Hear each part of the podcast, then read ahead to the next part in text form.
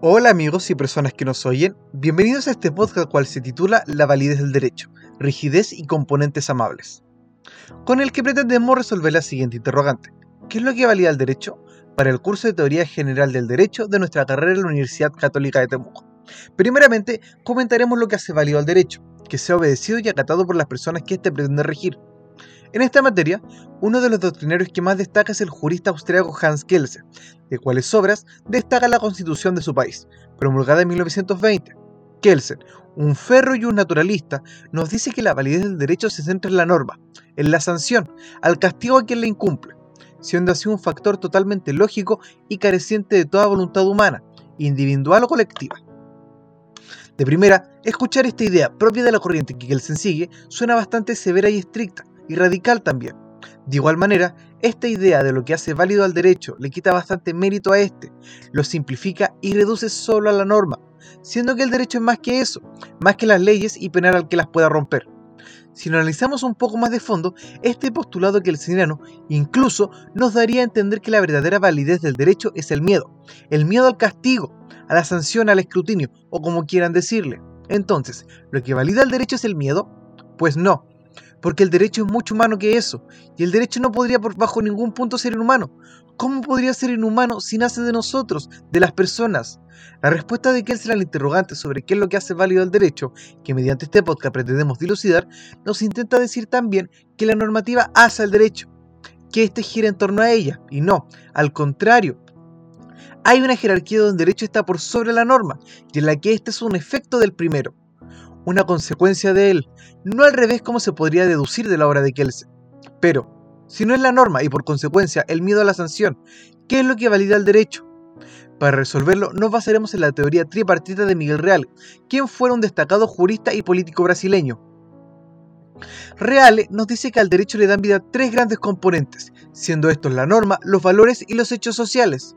De partida, el catálogo de ideas de esta teoría es mucho más amplio que el de Kelsen agregando dos aristas que en lo personal me parecen fundamentales para que como sociedad acatemos el derecho, exceptuando a quienes delinquen, que por cierto, para la teoría de Kelsen era quienes mejor cumplían la ley. Volviendo a nuestros dos nuevos factores y aún teniendo en consideración a la norma, procederemos a explicarlos uno a uno. Primeramente, la norma. Pese a las críticas que le podamos hacer a Kelsen, es fundamental, pero no lo es todo, sino es una parte del todo que es el derecho. La norma es la parte rígida y cruda del derecho, la parte concreta, la que no da cabida a dobles interpretaciones, siendo sí o no, esto o lo otro. Es todo lo que está tipificado y estipulado.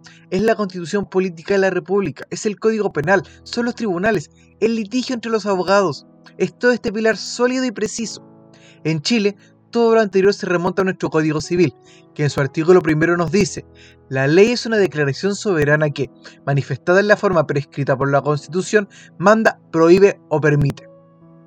Siguiendo con la idea de Reale, analizaremos el componente valórico, que valida el derecho, entrando ya a la parte más humana por su relación directa de nuestra teoría, la cual es tridimensional, como ya dijimos. Cuando hablamos del componente valórico, nos vamos a los valores, obviamente, que están presentes en nuestra sociedad, y cuales, algunos, no todos, hemos hecho ley y norma. Podríamos decir que es lo que los romanos llamaron costumbre, siendo para ellos esta una fuente del derecho. Es lo que consideramos correcto e incorrecto, lo que nos puede parecer decente o resultarnos imprudente, son las ideas que hemos heredado y decidido conservar de nuestros antepasados, habiendo descartado, quizás, otras ideas, ya sea por considerarlas arcaicas o no sentir las propias del avance que vamos haciendo como sociedad simplemente. Pese a todo lo anterior, es necesario dejar en claro que la costumbre, donde se encuentran nuestros valores, en nuestro ordenamiento jurídico no constituye derecho. Puede sonar confuso, pero el segundo artículo de nuestro ya nombrado Código Civil nos lo dice textual. La costumbre no constituye derecho sino en los casos en que la ley se remite a ella. En conclusión, el componente valórico, pese a que su presencia no sea fija, sino condicionada por las leyes, sigue siendo parte, porque antes de ley debió ser costumbre, o un hábito en el caso más pesimista, una costumbre y un hábito llevados a cabo en base a valores. Parecería ya bastante con el componente normativo y valórico, pero no, aún queda la tercera parte de nuestra teoría tripartidista, el hecho social como validez del derecho. En lo personal, este concepto me parece el más primordial en la materia que nos convoca, sin desmerecer a los otros dos, eso sí. Pero, los hechos sociales somos nosotros, somos la sociedad. Según cambiamos el derecho también lo hace.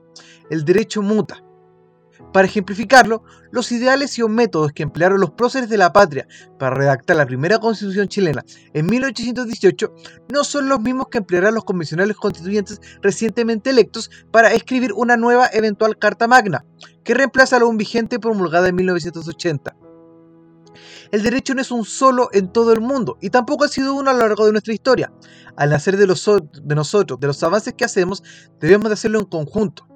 Burdamente explicado, no podemos legislar, por ejemplo, con la mentalidad que hubiera predominado en el siglo XVIII, leyes que van a regir para ciudadanos y personas del siglo XXI. Sería incongruente y la mayoría no se sentiría parte de él, con justa razón, porque en verdad no lo sería. Un derecho así no sería nuestro, de quienes vivimos en Chile, por ejemplo, y en este tiempo. Aquí se refleja la dependencia que tiene el derecho y la sociedad de la que rige, en que deben estar conectados y coexistir para perdurar en el tiempo. Después de esta explicación, podríamos decir que está respondida nuestra pregunta y el porqué de dicha respuesta. Es correcto afirmar que el derecho es un todo. Son variados componentes que lo hacen válido, y no solo la norma como Hans que les señala, cuál viene a ser la parte formal y fría, sino también es esa parte amable, humana, que sería representada por los valores y los hechos sociales que como sociedad contemplamos. ¿Cuál es Miguel Reale añade? Finalmente, podemos decir que lo que hace válido el derecho es la norma y su sanción, la ya nombrada parte formal y tipificada, así como también su componente valórico, la moral acatada por nuestra sociedad. Y también son los hechos sociales en los que se hace el derecho, en su contexto, para quienes se da, en su contexto histórico, el cuándo se da, y en su contexto geográfico, es decir, dónde se da. Son estos tres grandes pilares el componente idóneo que da validez al derecho.